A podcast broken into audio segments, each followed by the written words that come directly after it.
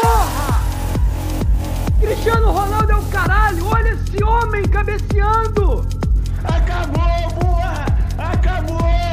Caralho, somos campeões! Somos campeões! Bom dia, boa tarde, boa noite.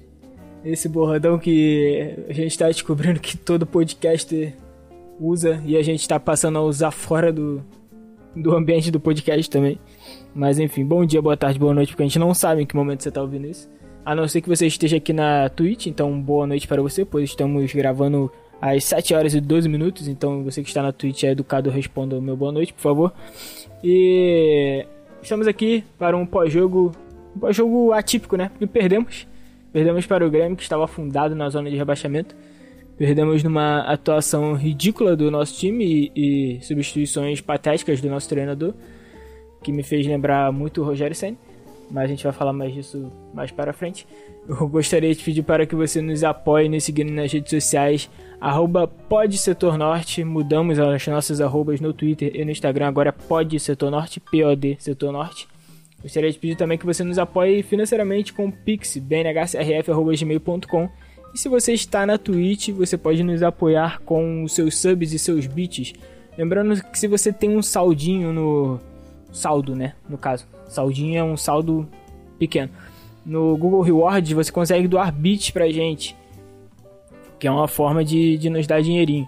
E se você tem a Amazon Prime, você pode doar um sub gratuito para nós, que nos dá um dinheiro um pouquinho maior também.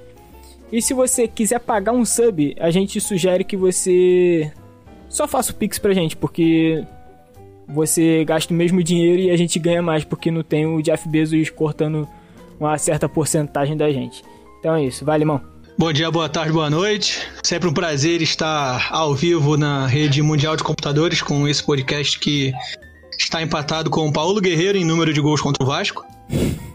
É, tá passando para você que está na Twitch neste exato momento, tá aparecendo para você aí o nosso comercial, nosso merchandising, como dizem as línguas aportuguesadas. Então você consegue ir lá no site da Sandbeach, que é sandbeach.ministore.com.br e com o cupom SANDBNH você consegue adquirir uma camisa da hora que eles têm, são várias camisas artesanais, ou seja, feita à mão mesmo, não é feita por máquina, por nada disso. São costureiras de fato que fazem a camisa, são umas camisas da hora, você consegue estilizar, consegue montar do jeito que te interessar, beleza? E você paga um valor, um precinho justo, camarada, com esse cupom SANDBNH. E também temos o Ataque Periférico, que o Instagram deles é arroba Ataque Periférico. E a loja deles é o 43burnit.iluria.com. São uma banda de hardcore que tem o tema do Flamengo. Então, a cara de você que é hardcore e flamenguista, você vai se amarrar nos caras. Então, vai lá, dá, dá uma passadinha na loja deles também, 43burnit.iluria.com e adquira uns itens da hora com eles lá. Beleza? Depois dá uma passadinha no Instagram também, arroba Ataque Periférico, e manda uma DM e fala, ó, chegamos aqui através do podcast Setor Norte. Belezudo? Caso você tenha alguma, algum estabelecimento, algum tipo de comércio online que você queira divulgar e você não tem ainda uma forma de divulgação, queira divulgar com a gente, você pode nos procurar, a gente não vai te cobrar, tá bom? A gente vai anunciar no amor, porque nós queremos ajudar você a vender mais e evoluir o teu negócio para a gente conseguir melhorar a situação do nosso país. Então estamos fazendo o máximo que podemos. Procura a gente no Instagram ou no Twitter. Falou? Valeu! Mas se quiser mandar um mimo pra gente também, a gente aceita. Inclusive, É, eu falei. Se você vender meia, você pode mandar um par de meia que a gente vai sortear para quem tá ouvindo a gente. Inclusive, quem mandou um mimo pra gente foi o Ataque Periférico, que a gente sorteou pra vocês. E no dia 23, que vai rolar muita coisa, né? 23 daqui a 3 dias. É... A gente vai fazer um pré-jogo com a rapaziada do Ataque Periférico, basicamente com o Balsimão. Não sei se vai ter mais gente lado deles. Passando só pra avisar que eu errei a data, tá? É dia 22, o pré-jogo. Eu corrigi isso durante o episódio, mas não sei se você vai chegar até o final, então eu aviso logo que é dia 22 o pré-jogo. A gente vai fazer um pré-jogo no Instagram com com ele. E no pós-jogo será a live com o André Rocha, ex-ESPN, atualmente colunista do, do UOL. Se a gente ficar falando do currículo dele aqui, a gente vai ficar três dias, porque o cara é ex-ESPN, ex-Globoesporte.com, ex-Esporte Interativo. Saca muito, saca muito de, de, de futebol, mano. O maluco é o Batman brasileiro também. E falando em Batman brasileiro, temos também rolando o sorteio da Flamengo Imperadores, que também vai ser sorteado no dia 23, né? Então, porra, dia 23 é o Dia Internacional do Podcast Setor Norte. Vai acontecer muita coisa, é o nosso festival. Festival Setor Norte. Vai acontecer tanta coisa que provavelmente eu tô esquecendo mais alguma delas, mas é isso. Acompanhe a gente nas redes sociais para você ficar por dentro de, de todas as formas que você pode interagir com a gente e ganhar presentinhos. É, dito isso, vamos apresentar nosso convidado especial de hoje, direto do podcast Minuto 43. Felipe, fala aí como, como a rapaziada ouve vocês, se apresenta e dá seu panorama aí sobre o Flamengo. O que, que você acha desse. O que, que você achou desse último jogo? Bom, primeiramente, obrigado aí pelo convite do Daniel especificamente, eu que o conheço do pior grupo do WhatsApp de flamenguista do mundo, o diretório. é, também já de cara mandar um abraço aqui pro Pedro Guevara e pro Marcos Anchieta, que estão comigo lá no Minuto 43. Vocês falaram tanto do 43, ficou até uma deixa aí, que é o nosso podcast. A gente também começou nesse, como disse também o Daniel, nesse Flamengo verso aí também a produzir uma espécie de conteúdo. Segue lá a gente no Instagram, já fazendo jabá é, arroba minuto underline 43. E também vou deixar aí para seguir meu Twitter, que eu às vezes dou uns. Falo umas besteiras lá sobre o Flamengo também, que é arroba luz underline Felipe underline. É, infelizmente cheguei aqui num dia ruim, né? Que queria começar falando com vocês sobre uma vitória contra o Grêmio, mais uma, mas não aconteceu. Acho que foi um jogo que o Flamengo inteiro teve abaixo, é, tecnicamente, individualmente. É, o jogo coletivo não fluiu, as mexidas do Renato não foram boas. E um ponto aqui também que eu sempre bato: é, Maracanã ficou não sei quantos dias fechados, o gramado continua ruim. Então, acho que tem pouca coisa positiva para a gente tirar, mas a gente não pode esquecer esse jogo. Espero que ele sirva como uma lição para a gente não cometer esses mesmos erros contra o Barcelona na, na Libertadores e aí para frente a gente vai é, destrinchando mais esse jogo e novamente obrigado aí pelo convite. Não se deixe enganar por essa vozinha, ele é fã do Vitinho. aí fica um difícil um seguir o programa depois dessa. Vai, Trade. O que, que você tem a dizer pro fã do Vitinho? Porra, cara, não, calma aí, calma aí, pô. Nem conheço o cara ainda. ai, ai. É, bom, boa noite, queridos. É, bom dia, boa tarde, boa noite para nossa audiência qualificadíssima de sempre. É, cara, eu vou tentar ser muito sucinto nesse comentário inicial. É, a, minha, a minha sensação com o jogo de ontem é, é frustração. É frustração porque quando a gente, a gente é, pensa um jogo isoladamente, eu acho que a gente cai muito no risco de pensar, porra, foi só um foi só uma, um, um, tropeço, um acidente, sei lá o que, não vai acontecer de novo. E quando a gente começa a pegar certas coisas, certas sensações, certas impressões que já vêm é, de, do início do trabalho do Renato até aqui, é, tem certas coisas que deixam a gente triste. E, cara, a gente perdeu pro Grêmio. A gente não perdeu pro Grêmio. A gente perdeu pro Grêmio de Luiz Felipe Scolari, o Felipão. Tem esse detalhe. Tem esse detalhe. Com esse detalhe eu passo a bola. Muito bom.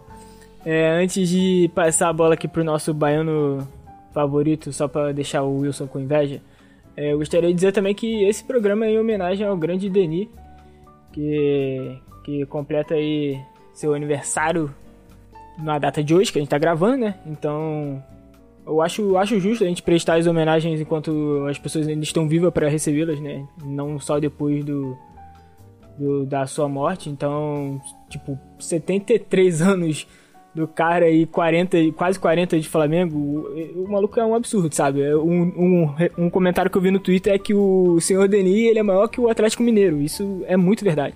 E eu me arrependo muito de não ter tirado a foto com esse cara quando eu vi ele aleatoriamente no calçadão de Nova Iguaçu. Eu juro que eu falei, caralho, olha o Denis ali.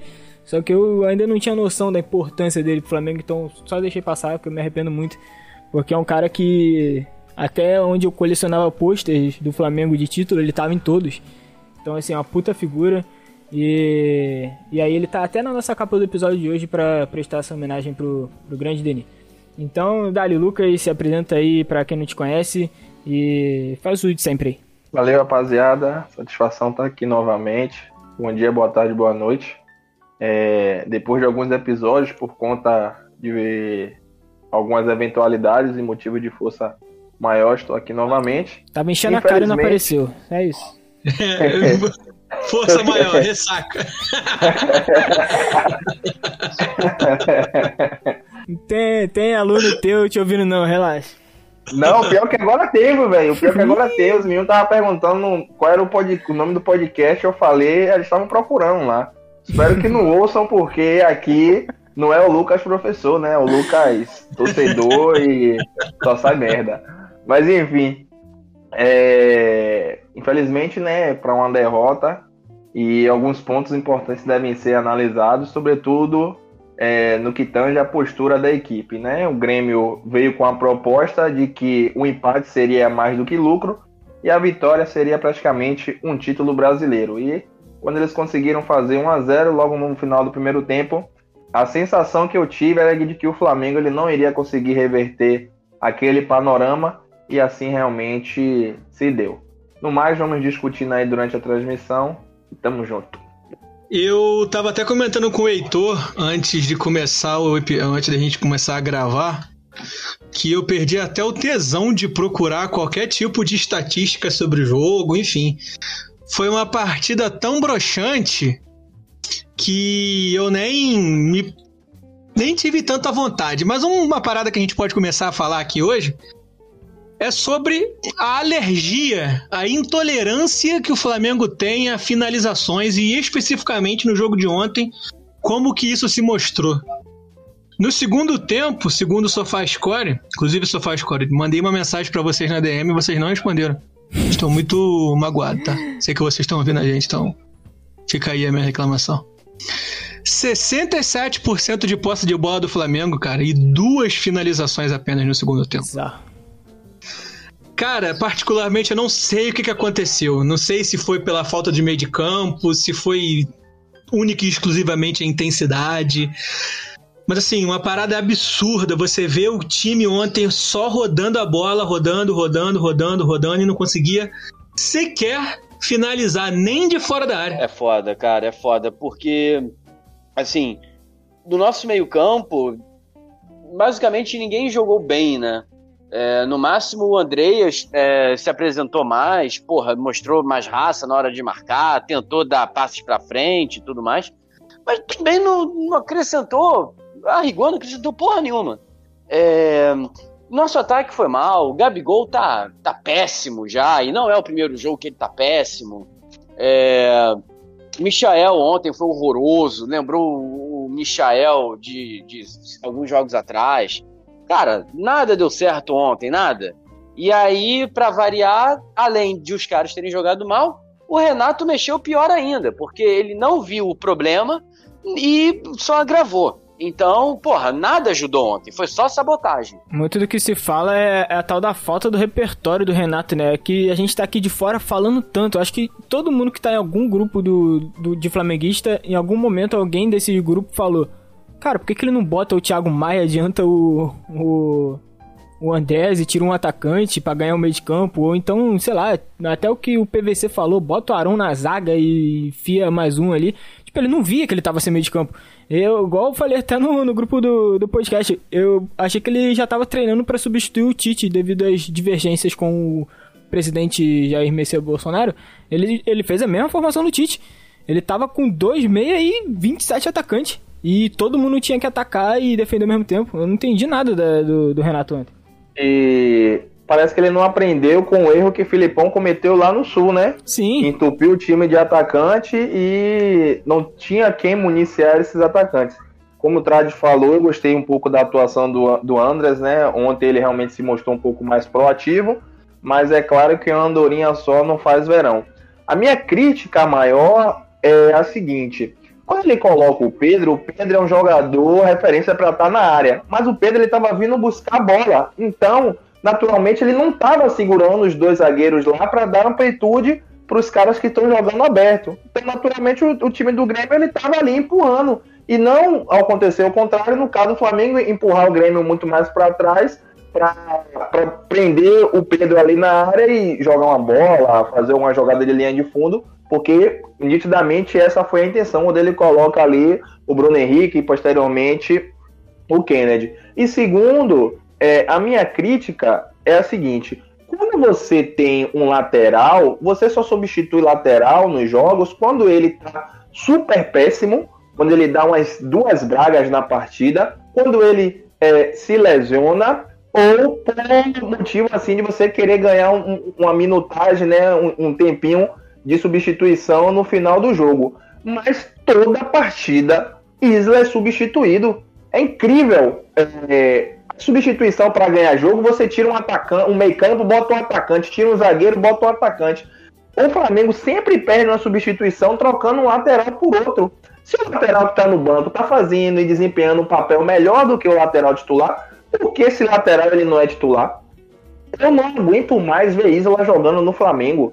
É, é, é de uma decepção tremenda. E Mateuzinho, aqui junto com, com o Limão, que eu endosso esse couro, já vem pedindo passagem há muito tempo. Tá na hora de oportunizar melhor o garoto, porque já teve a prova de fogo dele, já participou de, de, de partidas em que a exigência realmente era muito grande e ele se provou muito apto a estar ali dentro da própria titularidade. Então, eu acho que isso deve passar também pelo Renato para ele entender que é necessário colocar o Mateuzinho, porque ele sempre é um jogador que dá opção ali na linha de fundo, nesse box to box, é mais novo, é, é tem uma qualidade para sair jogando também, e já está na hora do Isla comer um banquinho, e se quiser, é, é, pode ser vendido também. Quando eu fiquei sabendo da notícia que o Vídeo Real mandou proposta para esse cara e o Flamengo não vendeu, eu fiquei extremamente chateado, porque era uma oportunidade de fazer uma grana com um jogador que veio 0800 e ainda colocar Mateuzinho de titular. Mantendo o papo no meio-campo, Felipe, o que, que você achou ontem do Thiago Maia entrando aos 47 do segundo tempo? Olha, quem me conhece sabe que eu sou pouco é, catastrófico e pouco empolgado. Então, eu não achava que o nosso time seria imbatível nas goleadas. E eu não acho que o Flamengo morreu, que o Flamengo vai ser goleado pelo Barcelona na quarta-feira. Mas eu acho que o jogo de ontem ele ensina pra gente algumas coisas. Ensina que por mais que você tenha suas convicções, existem momentos que é, você fazer algumas coisas é é estar brigando com a imagem. Eu costumo usar muito essa expressão. E hoje o Thiago Maia não ter mais minutos do que ele tem é brigar com a imagem. Assim como o Mateuzinho na lateral direita, esse eu peço é, para ser titular há algum tempo. E não, não sou desses que odeia, que fala que o Isla não presta, que não pode jogar no Flamengo. Acho que o Isla tem qualidade sim, mas assim, hoje não tem como. Hoje o Mateuzinho entrega tudo que o Isla entrega, só que melhor e mais. Então, é, ele tem que ser titular para mim. E o Thiago Maia entrou muito tarde no jogo. O Grêmio ele veio com essa. O Grêmio do Filipão ele dificilmente muda o seu estilo. É um time que vai para. Eu costumo dizer que é um time que vai, vai jogar um grenal todo jogo. Então ele vai para essa disputa física, vai para esse jogo de meio de campo que você precisa combater. Acho que o Arão é, se encaixa bem contra esse tipo de jogo. Acho que o Andreas pode se encaixar bem, ainda não está tão adaptado, o cara nunca morou no Brasil, apesar dele ser brasileiro, está se adaptando ao novo clube, aos novos companheiros, à nova forma de jogar, ao gramado, ruim, enfim, está se adaptando a tudo. Porém, eu ontem teria colocado o Thiago Maia no lugar do Vitinho. E aí eu vou até com uma outra ideia. Muita, muita gente falando, tem que avançar o Andreas, tem que avançar o Andreas. Eu acho válido avançar o Andreas. Mas se a gente lembrar o Renato no Grêmio, ele tinha uma linha de três ele sempre jogou no 4-2-3-1. E nesses três jogadores de meio campo dele, ele usava o Ramiro, que era um volante de origem. Por quê? Porque o Ramiro é um jogador intenso, de combate, que roubava muita bola na frente. Então eu não acho nem impossível, eu não acharia nem um absurdo ele colocar o Thiago Maia como esse jogador mais avançado, para a gente ganhar essa bola mais na frente. O André chegando de trás, aí eu acho que o nosso time teria melhorado, mas assim, É, num todo, achei que as mexidas do Renato não ajudaram o time. É, ele colocou o Pedro e o time parou de cruzar a bola na área. Então o Pedro teve que sair muito para buscar, porque o Bruno Henrique entrou muito mal. É, a gente sabe que ele estava lesionado, que ele não voltou num ritmo bom. Então, dificilmente teria jogado bem, mas assim, ontem ele, ele, ele brigou com a bola no jogo. Foi, foi complicado. É, o Michael já fazia um jogo ruim, mas para mim jogou melhor que o Bruno Henrique, porque enfim, o Bruno Henrique errou tudo. É, Vitinho, apesar de ser um cara que eu gosto, também jogou muito mal. O Gabigol até tentou, mas também jogou muito mal e perdeu um gol que não dá para perder. A gente adora o Gabigol, ele é nosso ídolo, ele é nosso, é nosso Deus, que é o príncipe rubro-negro, como o pessoal brinca, mas eu acho que ele tem que começar a olhar para o jogo dele e melhorar a perna direita, porque é, é muito cega, é muito cega. É, acho que não dá para um atacante do nível dele ter uma perna ruim tão, tão deficiente. E falando um pouquinho mais do setor defensivo, o René é um jogador burocrático, não adianta. É, é, ele não vai fazer muito além do que ele fez ontem. Ele vai defender bem, ele vai segurar. É, na frente ele vai fazer um feijão com arroz. Porém, eu acho que também era um jogo que você, se você tivesse fortalecido seu meio campo, você podia entrar com o Ramon e o Mateuzinho. Olha, eu acho que o René foi o melhor em campo ontem, hein? Posso estar tá, posso tá viajando muito, mas eu acho que ele foi o é. melhor em campo ontem. Dentro, dentro do que o René se propõe a fazer, ele não jogou mal. Só que eu acho que o Ramon poderia ter ajudado a gente em alguns momentos. E a gente viu já contra o Palmeiras, contra o Barcelona de Guayaquil e contra o Del Valle na Libertadores passada e contra o Palmeiras no campeonato passado, que o Ramon defensivamente não compromete tanto assim. Então eu não, não veria nenhum absurdo nele. É, de notícia boa no jogo, acho que tem o Rodrigo Caio, é, dá para contar com ele, mesmo voltando de lesão. Ele não, não precisa. É o cara que volta e não precisa de dois, três jogos para engrenar. Marcou muito bem o Borne em praticamente todas as disputas. E o Léo Pereira teve um dia de Gustavo Henrique. É, se a gente parar para analisar o jogo dele, ele não errou praticamente nada. Só que nos dois lances que ele vacilou, um foi pênalti e um foi gol. Então, isso pode prejudicar um pouquinho a confiança dele. O Gustavo Henrique seria meu titular na quarta-feira contra o Barcelona, e, enfim, acho que o Renato precisa ficar atento a algumas coisas que não deram certo. O Barcelona é um time muito forte, é um time muito físico. É, tecnicamente, não é nada demais. Tecnicamente, diria que talvez seja inferior ao Grêmio, mas é muito mais bem treinado, porque, enfim, não tem o Filipão lá, o técnico que eu é, confesso que. É, polindo minhas palavras, não gosto do Filipão, digamos assim, para ser bem. para ser bem, bem educado com ele. Mas o Barcelona não é um time bobo.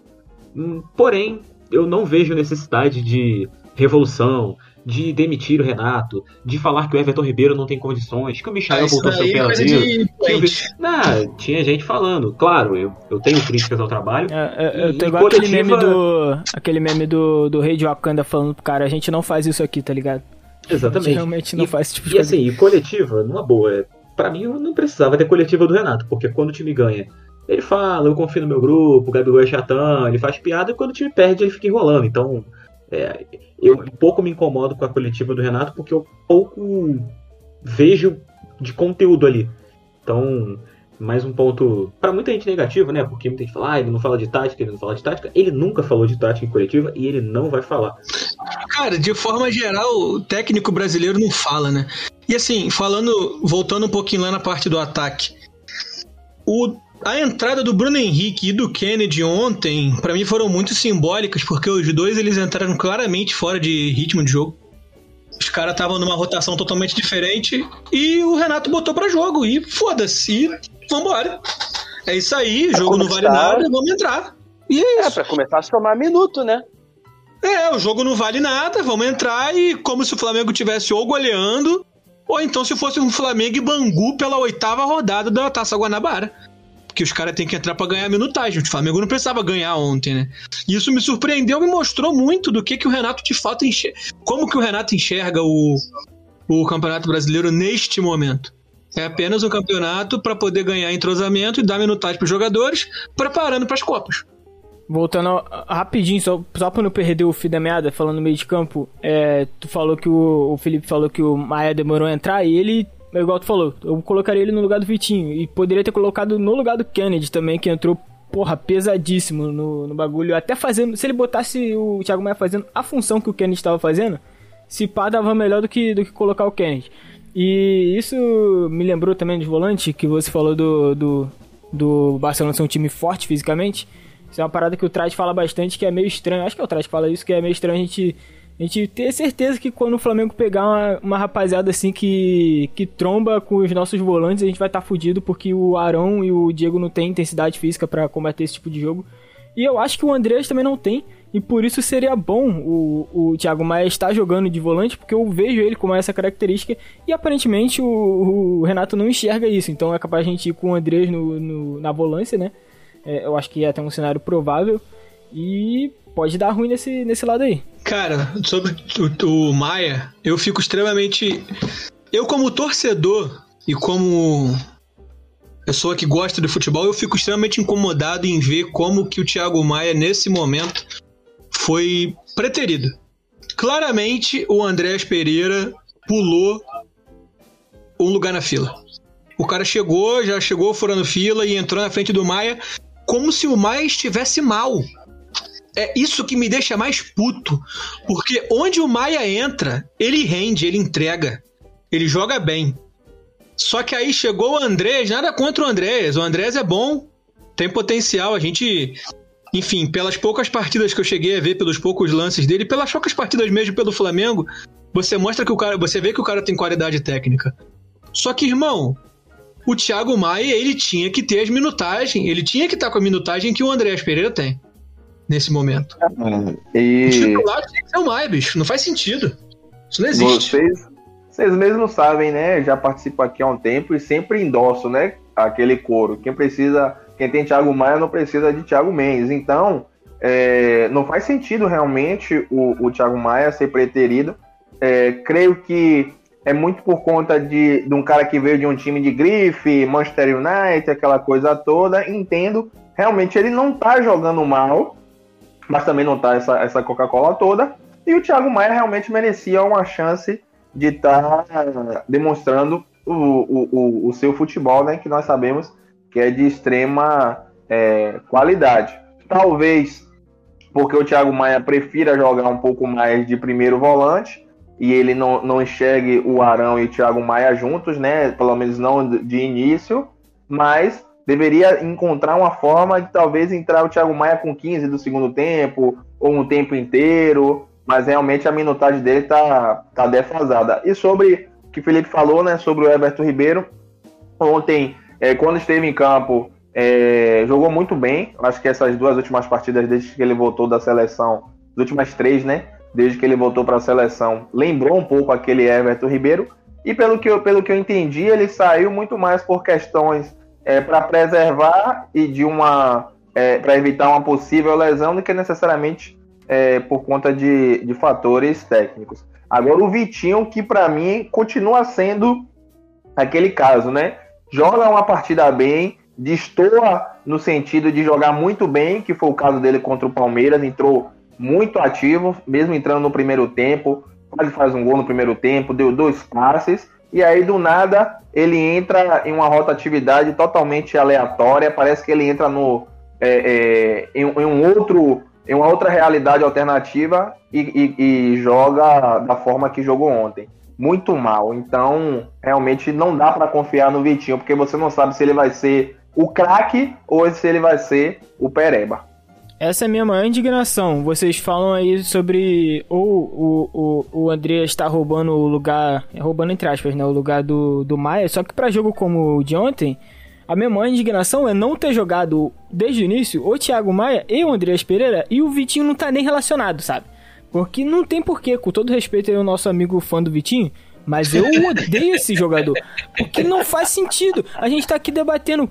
Ah, por que, que tem que jogar o Andrés e não o Thiago Maia? Por que, que a gente não aumenta a qualidade técnica do time de vontade, colocando os dois juntos e deixando o Vitinho em Copacabana no apartamento dele? É, essa é a minha visão de jogo. Eu acho que o. o não, não tô falando isso pra, pra partidas onde a gente tem a Rascaeta, onde a gente tem todo mundo disponível. Não, aí a gente escolhe um outro realmente. Mas um jogo como hoje, cara. Michael e Vitinho, você pode escolher um dos dois para ficar no banco e arruma um, um, esquema novo, cara. Porque, porra, não é possível, mano. Repertório, falta aí, repertório. Aí tu sabe o que, que o Renate tem para falar para você quando você questiona isso? Hum. Aí, se ele faz esse negócio, vão dizer aí que ele botou um que volante ele a mais. entrou com três volantes. É. Quer dizer, Cara, é de fuder, cara. Absurdo, absurdo esse. Cara, e, e, tipo, eu- o Lucas tocou numa questão aí que é que eu acho que tem um papel central. É quando, quando o Lucas falou que o Renato provavelmente vê o Thiago mais como um primeiro volante como o Arão. Porque assim, o Thiago realmente, ele, ele é um melhor primeiro volante do que segundo. A questão é que o Renato tem aquela coisa que o Dunga também tinha antigamente, eu lembro que o pessoal é, criticava muito o Dunga porque ele nunca mudava o esquema do time. Ele tinha as casinhas pré-definidas e ele tinha cada jogador para cada posição. E ele nunca colocava um cara que era, por exemplo, o primeiro volante e colocava como segundo. Parece que é o que o Renato está fazendo. O Andreas chegou falando que ele é segundo volante, que ele prefere jogar como segundo volante. O Renato comprou essa ideia dele e como o Diego tá fora de combate, ele colocou o Andreas para jogar como segundo volante, porque ele vê o Thiago Maia como primeiro. E o Arão é indiscutível como primeiro. É, aí ele acaba não fazendo isso. Da mesma, e isso também serve para explicar a insistência com o Vitinho. O Arrascaeta tá machucado, o Vitinho gosta de jogar centralizado como o Arrascaeta. Então o Vitinho é o reserva dele. Tanto que você vê que o Vitinho parou de entrar é, como ponta, como entrava antigamente. Ele virou o camisa 10 do time, quando o Arrascaeta não pode jogar. Então é, a coisa passa muito, eu acho que passa muito por aí. Pelo Renato pegar posi- as posições que os jogadores preferem e não tirá-los de lá. Agora essa é a questão, porra, ele vai se submeter à vontade de jogador o tempo inteiro?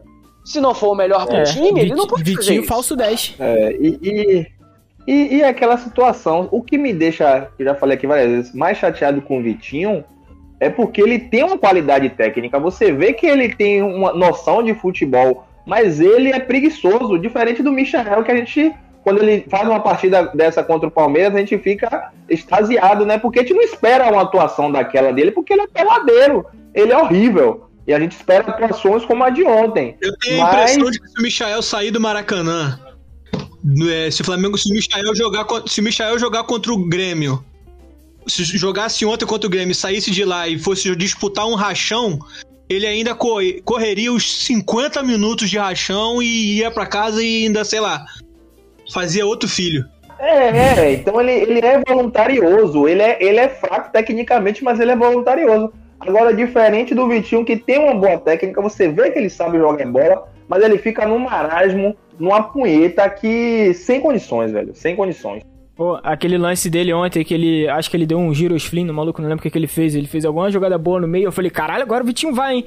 E aí ele viu o Everton e deu o passe, não sei pra quem. Eu fiquei, o que, que aconteceu, cara? Ele desliga, sabe? Ele não consegue completar uma ação até o final. Só mandando um recado aqui pro Renato Gaúcho, que o time do Liverpool, campeão da Champions, tinha Fernandinho, o Hinaldo e Henderson. Fernandinho não, Fabinho. Porra, é isso que eu ia Fa- falar, tá- Fernando. Eu tava vendo, é que eu fui olhar o time do, do City aqui pra ver se tinha três volantes.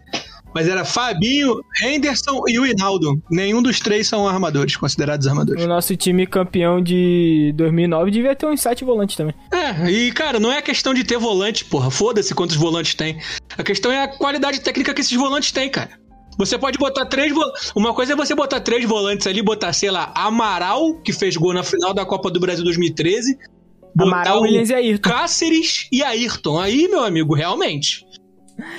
Não É, como. tipo, a pior coisa que o Andreas fez foi ter chegado falando isso de segundo volante. Porque, cara, ele não tem característica. Ele, não, melhor, ele tem até. Mas as principais características dele é de 10. E, inclusive, tem a- a- um vídeo dele falando lá com o Bolívia no BTS que, porra, eu venho jogando de segundo volante porque é o que dá, né? Mas eu queria muito ter uma sequência na minha posição que é de 10. Então, não sei por que que ele teve essa, essa dupla personalidade e chegou aqui falando que, que joga de segundo volante. Eu preferia muito ele. Pra tentar ser titular. ele É mais Ele fácil é, a mas, cara, a posição do Diego do que do Arrascaeta. Perfeito, justamente, perfeito. É, tudo bem, mas o, o Renato ele tem que identificar isso também, sabe? Ele, ele tem que identificar que nem sempre a gente vai ter o Arrascaeta. Então por que não jogar o cara lá na frente? Meu Deus do céu, o cara tem um puta chute e ele nunca consegue chegar pra chutar porque ele tá lá atrás.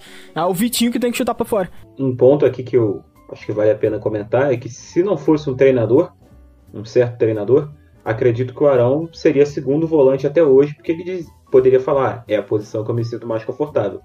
Chegou um certo técnico aí e falou, não, você vai render mais de primeiro volante, ensinou ele a jogar de primeiro volante, viu o potencial para jogar de primeiro volante, e hoje a gente tem o melhor primeiro volante do Brasil nele. O velho Certo, era muito velho. diferenciado.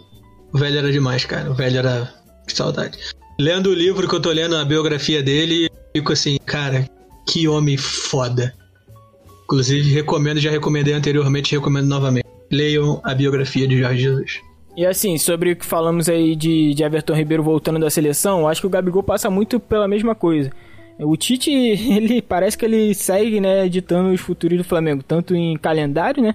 Mas assim, o Tite no calendário ele só ele simboliza a pessoa que tá convocando os nossos jogadores e não a CBF mas enfim. E a animosidade dos jogadores quando voltam da seleção. Porque a gente vê que o Everton jogando na seleção tá jogando bem, tipo, encontrou ali, se encontrou ali na seleção e agora que volta pro Flamengo, tá rendendo.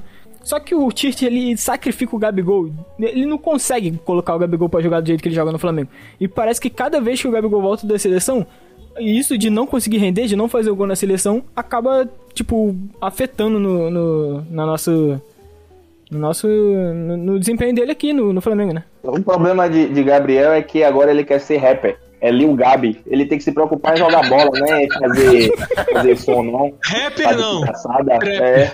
Trap é a mesma merda que ele é. Eu vou- Porra, cara. Porra, a espécie do gênero. Porra, Ele deveria ficar ali quando ele ficava com, com o Matuê, né? Pronto, faz o Kenny Gui, ouvindo as músicas do cara. Agora não, ele inventou de querer tocar. É brincadeira, rapaz. Ele tem que ficar focado no futebol. E isso aí é pra final de semana, final de Mas, ô- temporada. É por isso que ele não tá fazendo merda nenhuma. Ô Lucas, deixa eu passar um pano pro Gabigol. É que tu- ele deve ter gravado a música dele em, em nem uma hora. Ele cantou de qualquer forma, meteram um autotune e o maluco foi embora pra casa. Então não toma muito tempo dele, não. Relaxa, ele não tá fazendo show. Isso é, eu acho que é. Eu entendo o folclore do cara tá. Tá igual o Neymar, sabe? O Neymar, fala- o Neymar vai jantar e fala assim: ah, lá, mas também por isso que não é melhor do mundo, tá vendo? Tá jantando. Tá treinando, tá jantando. Na verdade, na verdade, o Papatinho falou numa entrevista que ele ouviu só com o Gabi a música dos dois 100 vezes.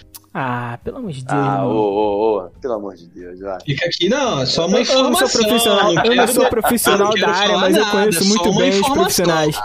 Porra, daqui a pouco o cara vai dizer que ele ouviu a música dele com o Gabi sozinho na banheira, com espuma, com sais de banho, luz de vela. Porra, tá de sacanagem? Eu nem me dei esse desfrute. Nem me dei esse desfrute de ouvir a música Fala a verdade, desse eu não cara. vi essa música até hoje. É, Mas enfim. É, mas é, é realmente é aquela situação. É, Gabigol é mega ídolo, eu acho que é indiscutível isso, mas algo que também já falei aqui é, é, é, outrora, né? Tipo, quando ele sai da área, porra, não dá. Ele tenta fazer umas jogadas assim aleatórias que é certeza que ele vai perder aquela bola, velho. Ele tem É. que ficar ali preso na área pra finalizar e, como o Felipe falou, treinar essa perna direita dele aí, porque é, é morta. Cara, a É, perna direita dele não, dá, existe. É pô. coisa Não de maluco. existe, Meu Deus. exatamente. Coisa de maluco.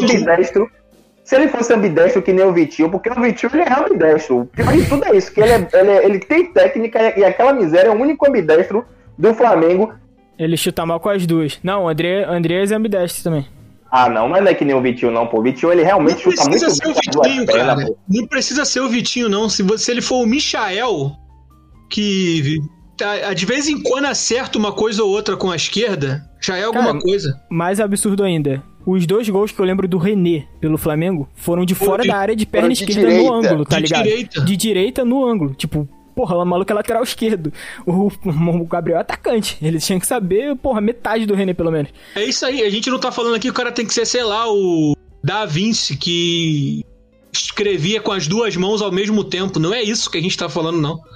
É só que o cara consiga finalizar com o pé direito, irmão. É só isso. Baseado nisso, deixa eu fazer um questionamento oportunista pra vocês aqui. Baseado em toda essa dificuldade do Gabigol em jogar fora da área. Porque a única coisa que ele sabe fazer fora da área é ir pra ponta direita e cruzar pro Bruno Henrique cabecear no segundo pau. Isso ele Sim. sabe fazer. Agora, sair pra jogar, pra vir atrás do centroavante, tentar armar jogada, dar passe, puta que pariu. Ele acerta Horroroso. uma a cada 50. Baseado nisso, Gabigol e Pedro podem jogar juntos? Não. Eu acho que essa situação piora muito, muito quando o Pedro entra. Porque ele passa a ser mais o cara enfiado na área, igual o Lucas falou que ele deveria ser, apesar de não ter feito ontem. E, e o Gabigol fica mais nessa, de, de voltar pra armar o bagulho que ele não sabe fazer, sabe? A não ser que você bote os dois ali com um, Arrascaeta e Everton Ribeiro e Diego pra servir os dois. Aí ninguém precisa fazer nada. Ou seja, o Gabigol não precisa sair da área pra armar. Mas fora essa situação, eu não, não, não vejo mais os dois juntos. Sinceramente, eu queria muito ver os dois juntos, mas não vejo mais. Até porque o Pedro também tá numa fase que puta que pariu, né? Apesar dos dois gols no último jogo, tá água. Eu acho que dá pra jogar junto, mas eu acho que com o Renato a gente só vai ver em situações de Flamengo perdendo, precisa fazer um gol. Mas eu acho que um, um, te- um, bom, um Jorge Jesus colocaria os dois juntos. A questão toda é que, tipo, na teoria, Gabriel ele virou centroavante com o Jorge Jesus, né? Porque a insistência do Jorge Jesus era trazer o Pedro de qualquer forma, mesmo com o Gabigol. E o pior de tudo é que no Santos ele não era centroavante, porque quem era o centroavante na época boa dele no Santos era Ricardo Oliveira. E ele jogava ali pro- pro- do lado de fora e fazia umas jogadinhas aleatórias que dava certo. Mas ele era mais novo e mais leve também, né? Porra, não, pô, o cara tem 24 anos, pera aí, velho, 25 não, agora. tô não, falando não, não, que ele era novo, mais leve.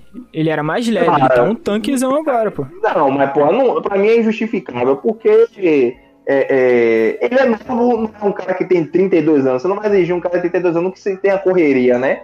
Mas ele tem 25, pô. Qual é? Dá pra 25 trabalhar dá assim. correr sim, dá pra botar pra correr sim. É, não tem pô, dá pra não. correr, pô. Então não Não queira justificar, não, porque realmente ele tá demais, velho. Tá demais. Eu, eu acho exagerado isso do Gabigol não saber jogar fora da área. Eu acho que ele, ele tem jogo fora da área, não é tão bom quanto poderia.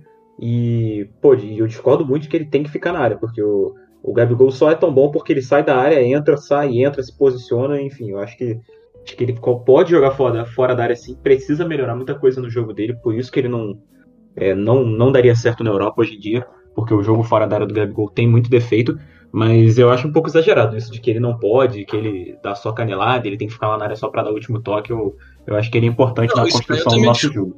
Isso aí eu também concordo. Eu acho um pouco exagerado essa parte. Porém, e- porque eu realmente concordo que a ele tem um bom jogo, ele tem um bom posicionamento. Ele perde muito gol porque ele sabe se posicionar muito bem. Então, muita jogada que ele cria, pelo posicionamento dele certo, por fazer a movimentação, por saber fazer o facão ali e tudo mais, ele acaba estourando na cara do goleiro e perde. Mas ele só teve a chance porque ele soube se movimentar. Só que fora da área, realmente, o jogo dele muitas das vezes se limita a levantar a bola na área pro Bruno Henrique cabecear. Eu entendo quando ele volta ali atrás um pouco pra tocar na bola pra sentir que ele tá vivo no jogo, sabe? Dá um passe Di- pro Diego quando estiver jogando, dá um passe pro Andrés e volta pra área. Mas não é isso que ele tá fazendo. Ele tá ficando como se fosse um meia em vários momentos. Isso é o que eu disse. Isso piora quando o Pedro tá em campo porque o ele enxerga o Pedro como homem de área. Nossa, eu canse, can- ah, hoje tá até menos, mas eu cansei de ver o Gabriel indo atrás e cruzando a bola onde ele deveria estar e não tinha ninguém. E aí ele reclama que não tinha ninguém lá, sabe? Então, tipo, eu não, eu prefiro ele lá no lá no lugarzinho dele. Cara, mas ontem, ontem de fato foi um jogo atípico, né? Ontem a gente não consegue. Não dá pra gente avaliar o jogo fora da área do Gabigol ontem, porque ontem foi um 4-2-4 ali, só com o Arão e com o Andrés, com o Kennedy num lado, Bruno Henrique do outro sem fazer nada, os, dois estavam numa rotação totalmente abaixo. Gabigol e Pedro, que o Pedro não vai voltar pra fazer esse papel. O cara ele tem é um, faz um ótimo pivô, tem um peito de almofada, a bola que ele dominou num tijolo do Mateuzinho ontem foi coisa de maluco. Mas não tem jogo fora da área, o Pedro. Do Pedro a gente não consegue nem exigir. Tem nem como exigir. O maluco tem tanto trembolona no sistema nervoso que fica travado quando sai da área. Só que, no geral, enfim. É, acho que era isso que eu queria falar, eu me perdi nas falas. Continua aí. Não, eu acho que a gente já falou me perdi na bastante. parte do trembolona. Eu acho que a gente já falou bastante. Se vocês quiserem falar mais alguma coisa que ficou faltando aí sobre o jogo, agora é o momento. Porque já batemos já 40 minutos. Eu achei que ia render até menos. O Cara, Medela eu eu tinha no um- que. Rapidinho, o Medela mandou aqui no Fala. chat que o Renato peidou em tirar o Gabriel. Ah, é, eu também acho. Depois da reação dele. Mas não é só o Renato, né? Acho que todo mundo aí caga no pau, né? O último técnico que tirava o Gabigol, a gente reclamava que era o Sen. Então eu não vou reclamar do Renato, porque o Gabigol É, ele pode, ele, né? ele pode ele pode estar fazendo tudo errado, mas ele, ele, ele é um jogador decisivo, então eu, eu também dificilmente tiraria o Gabigol Eu também não tiraria, não. É, não tem como tirar não. Ainda mais você perdendo o jogo, né? É. É difícil. Ainda mais o técnico que falou, eu não vou botar o Thiago Maia porque vão falar que eu botei três volantes. Imagina ele perguntarem isso pra ele e ele falar, vão falar que eu tirei o melhor jogador do time. É. Pra botar um volante. É. Imagina. Piorar as coisas. Seria incrível o Thiago Renato Gaúcho tirando o Gabigol botar o Thiago Maia. Ai, muito Mas fala aí, né, tu, a gente te cortou aí. Não, não, é que tinha um, um- um negócio que eu, que eu tava pensando mais cedo, que, porra, eu queria trazer pra vocês aqui. É, essa aqui, a- vendo a, a coisa por uma questão, tentando ver a- essa coisa toda por uma questão mais, mais macro, né? Pegando os jogos do, do, do Flamengo com o Renato até o de ontem, é, quando a gente falava, a gente falava aqui a, aquela impressão de que o jogo do Flamengo era um pouco mais aleatório, era um pouco mais de. O Theo falou aqui também no episódio que o Flamengo hoje em dia fica muito mais acelerando o jogo o tempo inteiro, buscando o contra-ataque, recuperar a bola e acelera com tudo. Aí o time acaba ficando um pouco mais espaçado e tal. Aí, cara, é, isso me fez pensar assim, como é, as goleadas que a gente fez, que a gente é, conseguiu, né? É, podem mascarar certos aspectos do trabalho do Renato que são questionáveis.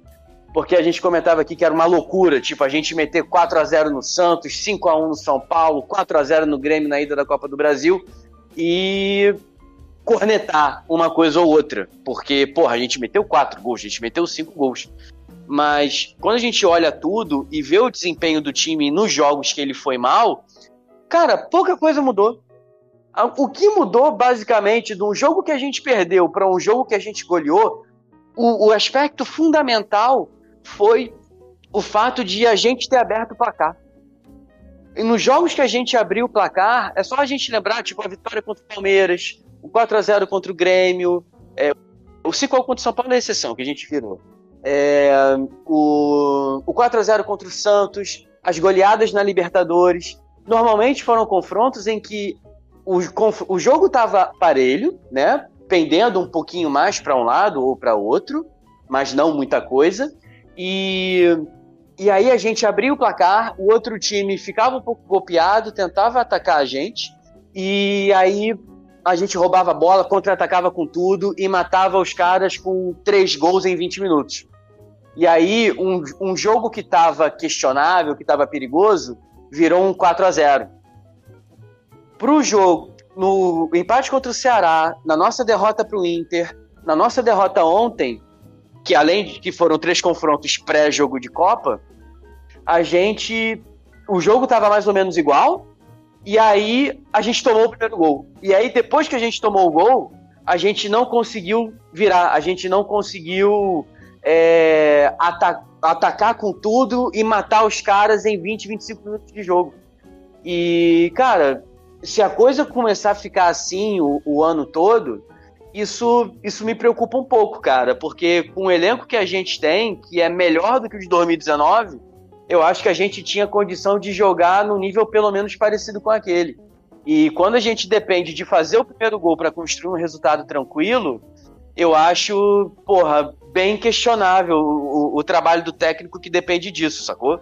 Aí eu não sei se eu tô sendo alarmista demais, o que, que vocês acham? Eu acho que realmente algumas coisas devem ser ponderadas. E o jogo de ontem ele me preocupou muito mais do que, por exemplo, o jogo do Internacional, mesmo o placar contra o Inter sendo mais elástico, né? Um, um sonoro 4 a 0 E o que me preocupou é que no jogo contra o Inter, pelo menos a gente finalizou, a gente criou. O Flamengo teve diversas oportunidades realmente de sair na frente e desperdiçou. Uma com a Rascaeta, uma com o Gabriel, que a bola caiu na direita dele e assim vai. E o de ontem não. Ontem o Grêmio ele fechou a casinha ali.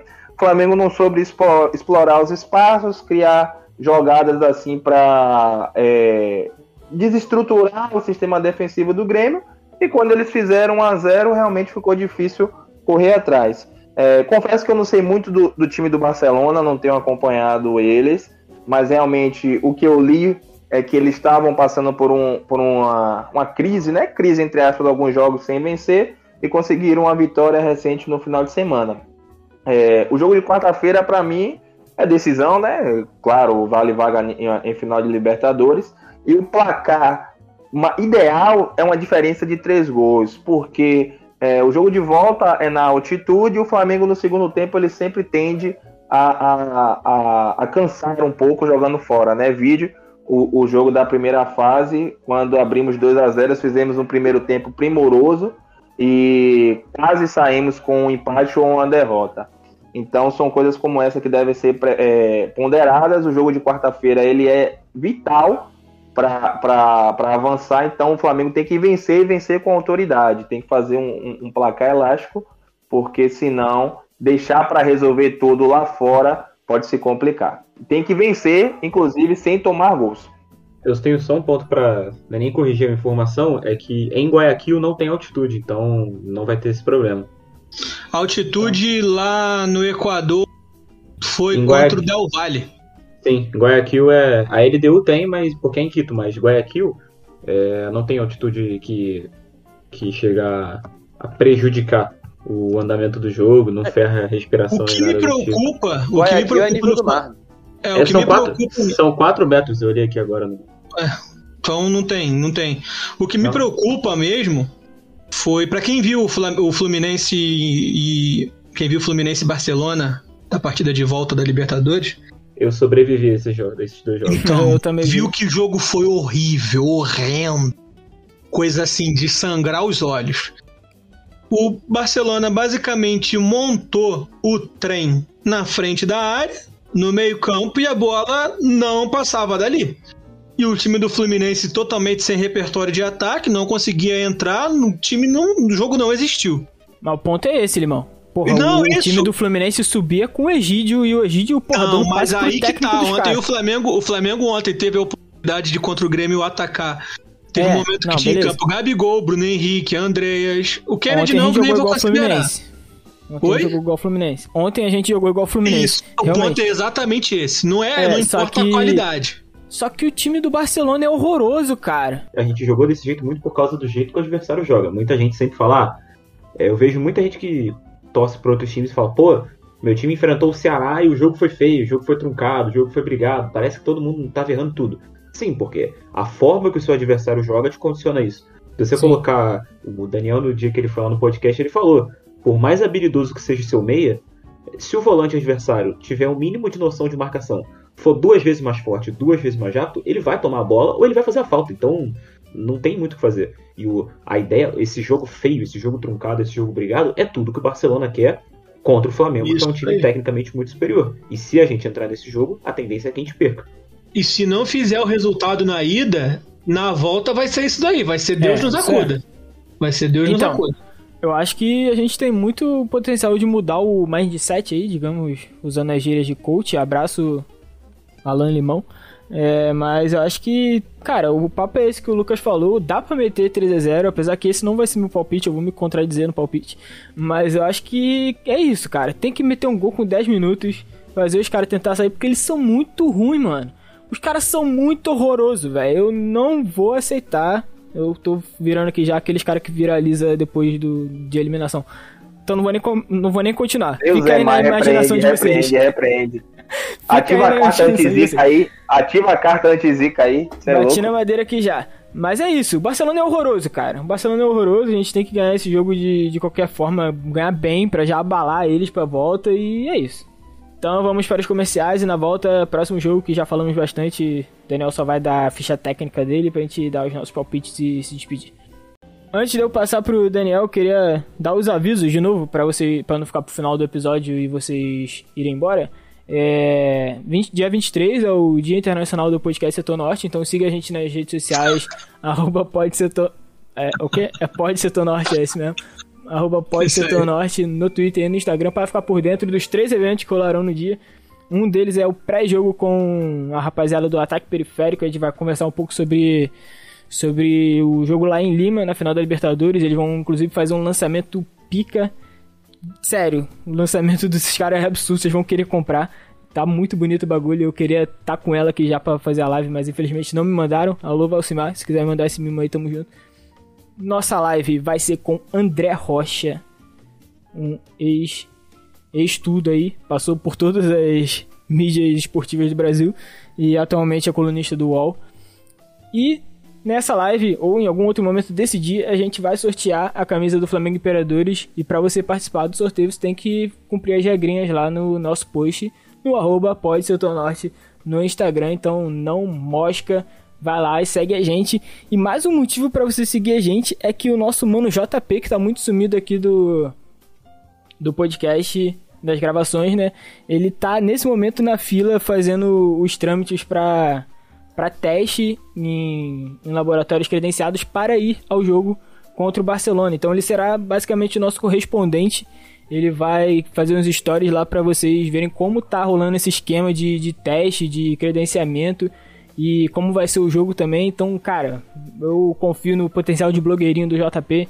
Então segue ele lá no. Segue ele não, né? Segue a gente lá que ele vai vai estar tá postando uns bagulho muito da hora. Vai, irmão. Depois de amanhã, vulgo 22 de setembro, Flamengo e Barcelona do Equador. Barcelona, vulgo vice-campeão da Libertadores contra o Porra, Vasco. Eu falei da... merda e tu deixou, né? Porque se o pré-jogo é pré-jogo, então não é do dia 23, é do dia 22. É, o pré-jogo é no dia 22. O Então pós errado. que é no dia 23, que a gente vai gravar no dia 23. Então fica aí a correção. Fica aí a correção pra você que ainda tá ouvindo a gente, caso você ainda goste muito da gente, é esse ponto. Flamengo e Barcelona. Cara, não tem muito o que falar do confronto. Os confrontos foram aqueles que aconteceram na Libertadores do ano passado. Pela fase de grupos, né? Aquele jogo lá em Quito com um time totalmente esfacelado. E aqui no Maracanã com a vitória do Mengão também. Me preocupa. assim, eu, como flamenguista, já falei isso em vários episódios aqui. Como flamenguista que não nasceu em 2019, eu sempre fico com o cu na mão em dia de Libertadores. Sempre. Pode ser Flamengo e Bangu. Se o Bangu jogar no estádio centenário lá, em, lá no Uruguai, eu tenho medo. O Flamengo vai perder, vai tremer, vai sentir. Então, é um jogo que me dá medo, apesar de saber que o Barcelona é um time mais fraco. Apesar de saber que há a possibilidade de voltar ao- a rotina de goleadas contra, contra eles. Falando um pouco sobre o Barcelona em si, sobre a colocação deles no campeonato equatoriano, no Equatorian, Equatorianão, eles estão em sétimo nesse momento lá. Tem uma rapaziada no nosso Twitter que tá interagindo com a gente, os equatorianos, que inclusive um salve para eles aí. Um. Não sei falar salve em espanhol. Como é que é salve em espanhol, Heitor? Salud! que tá interagindo com a gente. Uma galera é torcedora da LDU. É, eles, eu perguntei pra eles quem era o maior da, do e eles que era a LDU e mandaram os títulos. Eu falei, pô, mas aí a LDU foi campeã da Libertadores em cima do Fluminense. O Fluminense dando o título pra vocês e da Sul-Americana contra o Fluminense também. Aí eles ficaram putos. E pra acalmar os ânimos dos equatorianos, eu tive que prometer que o Flamengo venceria o Barcelona pra eles ficarem tranquilos. Só assim eles me permitirão sobreviver. Então o Flamengo tem que ganhar deles. O campeonato equatoriano está sendo nesse momento liderado pelo Del Valle. E é isso. Cara, em casa, fora na verdade, né? Vamos lá. O Barcelona no equatoriano, fora de casa, considerando somente as partidas fora de casa, o Barcelona está em 11 lá de 16 times. São três jogos com duas derrotas. E em casa eles estão bem. São quatro jogos com três vitórias, considerando apenas o campeonato equatoriano. Então, em casa eles têm um poderio bom. Fora de casa os caras tremem. Eu tomara que eles tremam aqui. É engraçado o nome dos times do campeonato equatoriano, né? 9 de outubro tem o Mushuki Runa. Não, isso aí é mentira. Mushuki Runa. Que porra de time é esse? Time egípcio? Caralho. Ele tem um time chamado Técnico. Esse realmente é um time muito técnico. O nome do time é Técnico, cara. Tem um chamado Manta. Que É. isso? Cara, são muito preguiçosos nem pra criar um nome. Depois dos boys da última, do último episódio, a gente fica aí com as curiosidades do nome do. do, do Os equatoriano. equatorianos. É, então é isso. Vou abrir aqui minha rodada. Minha rodada final. É, como eu disse, eu vou me contradizer. No palpite, eu acho que vai ser só 2x1 pra gente. Eu acho que vai ser um jogo pegado. E eu não quero nem ver o que, que vai acontecer na volta. Mas eu vou ver. E o meu salve hoje além do JP que tá, já tá criando lá os conteúdos pra nós, já tá ao vivo lá no, no Instagram. É, vou mandar um salve pro Lingard, que eu fiquei putaço no último pós-jogo. Mas hoje, hoje não, ontem, o maluco meteu um puta golaço. E aí o Solskjaer aprendeu que tudo bem você botar o Lingard, mas não tira o Cristiano Ronaldo. Deixa os dois jogando junto. Porque são dois gênios da bola e, eles mostraram isso ontem. É, a minha indico... Caralho, o que, que eu falei agora? A minha indicação cultural é, será The Big Bang Theory, que é uma série que eu tô revendo agora depois de muito tempo com a minha mãe. É uma série bobinha, é sitcom. Mas de todos os sitcoms que eu assisti, é que tem um melhor final. Tipo, não é um bagulho que você que é muito extraordinário, mas assim, emociona e amarra a história bem. É melhor que Friends e melhor que o final, melhor o final, né, no caso. Calma aí, calma aí. Falando que o final é melhor que o de Friends e melhor que o de How I Met Your Mother, apesar que não é muito difícil ser melhor, um final ser melhor que o do de How I Met Your Mother, né? Mas é isso. Fica aí minhas, minhas saudações finais para vocês também que nos acompanharam aqui na Twitch, em especial pro H Medela e para todos vocês que estão nos ouvindo na, nas plataformas de streaming. Vamos encerrar, começar a encerrar. Será que essa frase é possível? Vamos começar nossos encerramentos com o nosso convidado Felipe Luz. Fala aí, mano, curtiu de gravar aqui com a gente. Dá, faz seu último jabá e dá teu salve final com todas essas peculiaridades de dica cultural e palpite.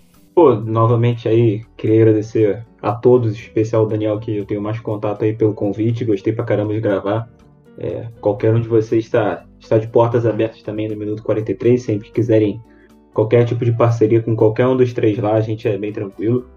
É, segue a gente lá no Instagram, é, arroba minuto underline 43, aí lá tem o Linktree, aí vocês conseguem seguir a gente no Twitter, que a gente não usa muito, mas segue a gente nas plataformas é, de streaming. Me segue no Twitter também, arroba Luz, que é meu sobrenome, não é Luiz, é Luz, é quase Felipe Luiz, só que por pouco, é, arroba Luz, underline Felipe, underline.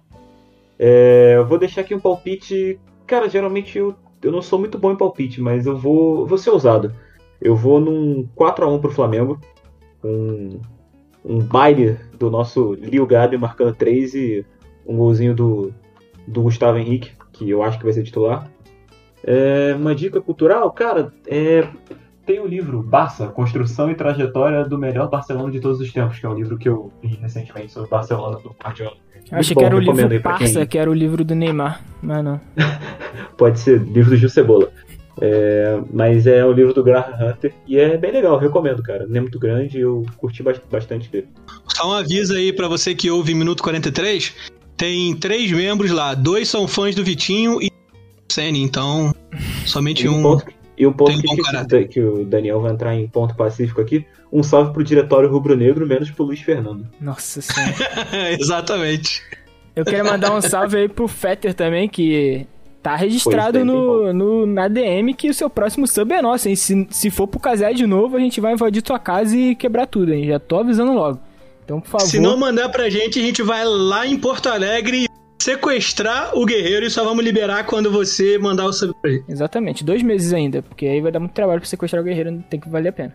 Vai valer a pena esses dois reais que a Twitch vai dar pra gente. Dois dólares, né, na verdade.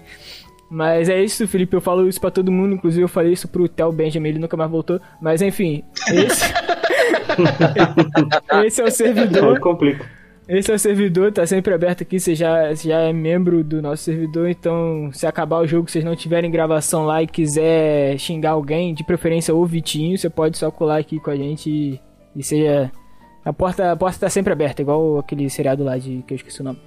Vai o Lucas, direto da Bahia. Se despede aí da rapaziada.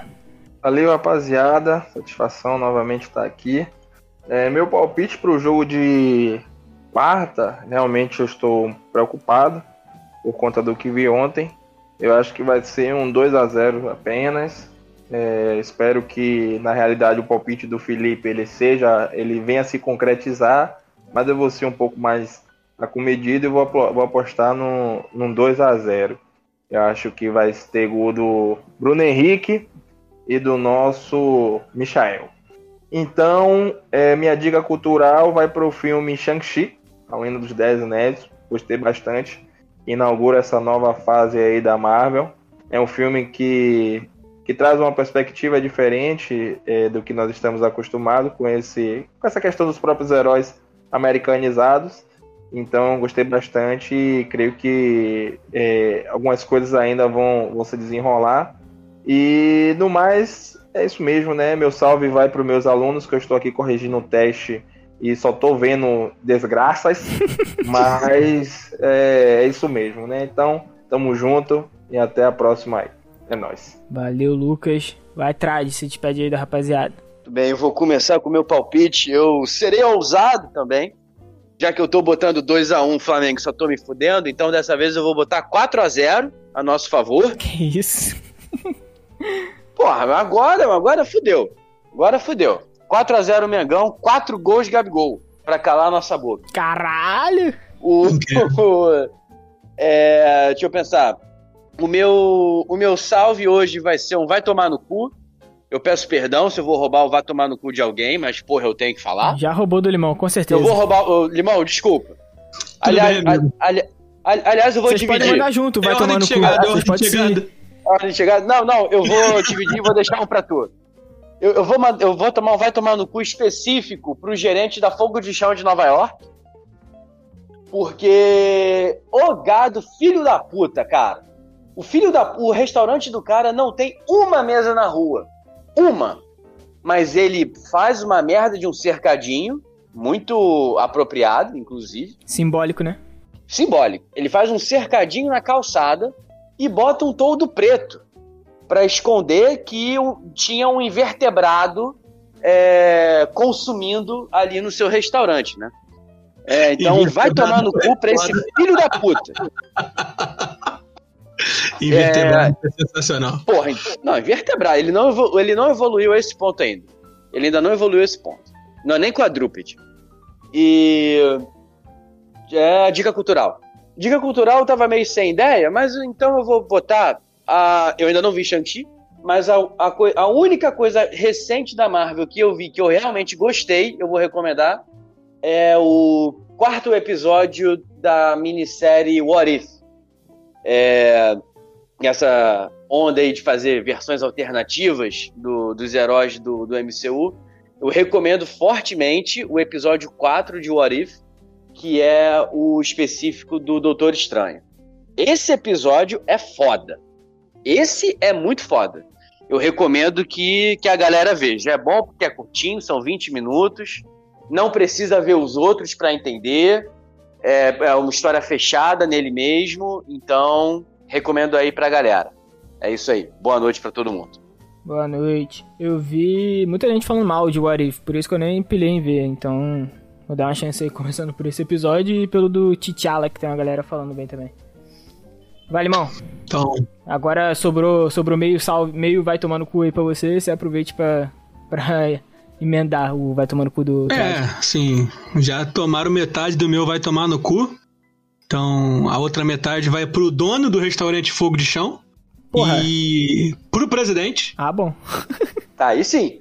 arrombado, filha da puta, que prefere, ao invés de se vacinar e tomar a picadinha que a minha irmã de 13 anos hoje tomou no braço, que é um belisco, o cara prefere dar 100 anos de sigilo pra carteira de vacinação e comer na calçada em Nova York. Só pra não se vacinar. Então vai pra vocês dois aí, vão se fuder. Os meus outros dois salves vão pro. Um vai pro vulcão nas Ilhas Canárias, que vi todo dia praticamente o vulcão entra em erupção, tá doido pra causar um, uma tsunami e chegar no Brasil.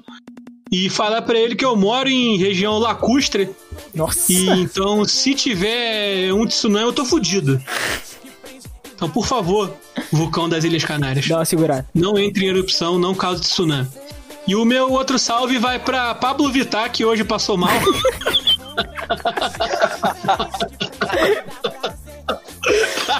Caralho, realmente, mano. Pior que ela postou, viado. Não tô me sentindo bem, eu perdi tudo, velho. Moleque. Foi absurdo, incrível, incrível o time. Caralho. Incrível, muito bom. Eu quero aproveitar que Então, antes, do, antes de tu encerrar, outra pessoa que passou mal foi o Messi também, né? Porra, passou mal com o Paquetá lá, filho. Que porra teve que parar o menino na falta, tomou gol do Paquetá, o PSG. Infelizmente o resto. Porra, Limão ficou emocionado, né, cara? Eu só lembrei Não, dele. é o que eu ia falar, não. Eu quero terminar minha. fa- Antes de falar da. Antes de terminar aqui, eu quero. Quero recitar aqui uma fala minha. Vamos falar de Lucas Paquetá, por favor. Ele fazia tudo, mesmo quando tinha cãibras. Fazia tudo sozinho. Raramente vi tal camisa 10, não por seu número, mas por seu posicionamento. Para mim, ele é o homem do jogo. Essa fala foi minha? Minto, não foi minha. Foi de Thierry Henry. Simplesmente se derretendo perante o homem, a lenda, o maior camisa 10 em solo francês. Boa Estou noite. aplaudindo aqui. Meu palpite é 3 a 0 o Flamengo, com 3 gols do Gabigol pra. Não, na verdade o Gabigol não pode. Não, não vai meter gol, né? Porque é contra um time com nome de time europeu. E contra time europeu a gente sabe. É, ele não, não tem gol. Caralho aí. Crítica pesado. Eu achei que tu ia falar que ia isso no ser. cortes pra dar engajamento. Eu achei que tu ia fazer igual o Fetter. 3x0 com 3 gols do Paquetá. Aí eu acreditaria. E um gol de falta do Rogério Senna. É, mas é isso, muito obrigado a você que nos ouviu até agora. E tchau, tchau. Tchau, tchau. Tchau, tchau. Tamo junto, valeu, Valeu, valeu. Minha boca quente vem, não tem igual. Tá todo carente no pedido informar. Vai passar mal.